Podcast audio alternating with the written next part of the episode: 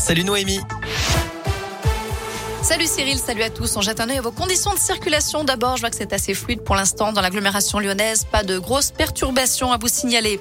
À la une, de l'or pour les Bleus, après quatre médailles d'argent. L'équipe de France a décroché ce matin son premier titre olympique aux Jeux olympiques d'hiver à Pékin, avec le sacre de Quentin Fillon-Maillet en biathlon, Gaëtan Barallon. Oui, le Jurassien de 29 ans vient de remporter le 20 km individuel en biathlon, son tout premier titre olympique grâce à une performance exceptionnelle en ski. Lui qui a raté deux balles sur le pas de tir, soit deux minutes de pénalité.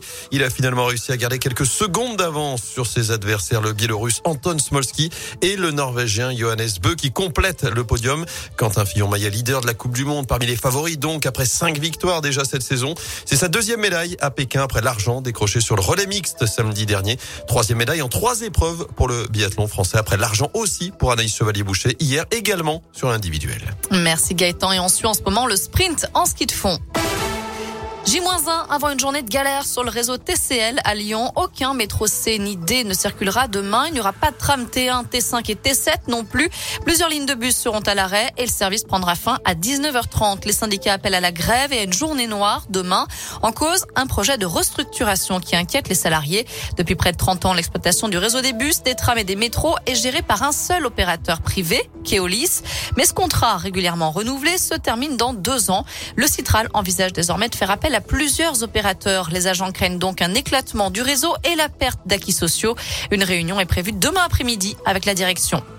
Des fumées noires depuis ce matin. La torche de la raffinerie de Faisin est allumée et ça va durer certainement jusqu'à ce soir. C'est à cause d'une opération de maintenance programmée sur un site de raffinage. Il avait envoyé un message avec des menaces de mort au Premier ministre Jean Castex le 14 décembre dernier. Un Indinois âgé d'une soixantaine d'années a été placé en garde à vue et présenté au tribunal de Bourg-en-Bresse hier. Il sera jugé le mois prochain.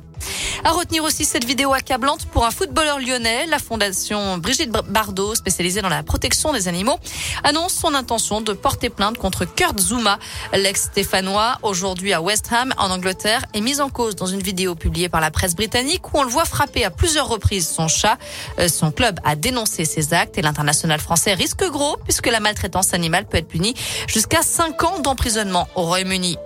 On termine avec du foot féminin. Corinne Diacre a convoqué un groupe élargi de 25 joueuses pour les trois prochains matchs du tournoi de France, avec notamment la parisienne Amraoui, trois mois après son agression, et cinq lyonnaises, Selma Bacha, Wendy Renard, Grid Mbok, Delphine Cascarino et Melvin Mallard. Mais ce sera sans Eugénie Le Sommer.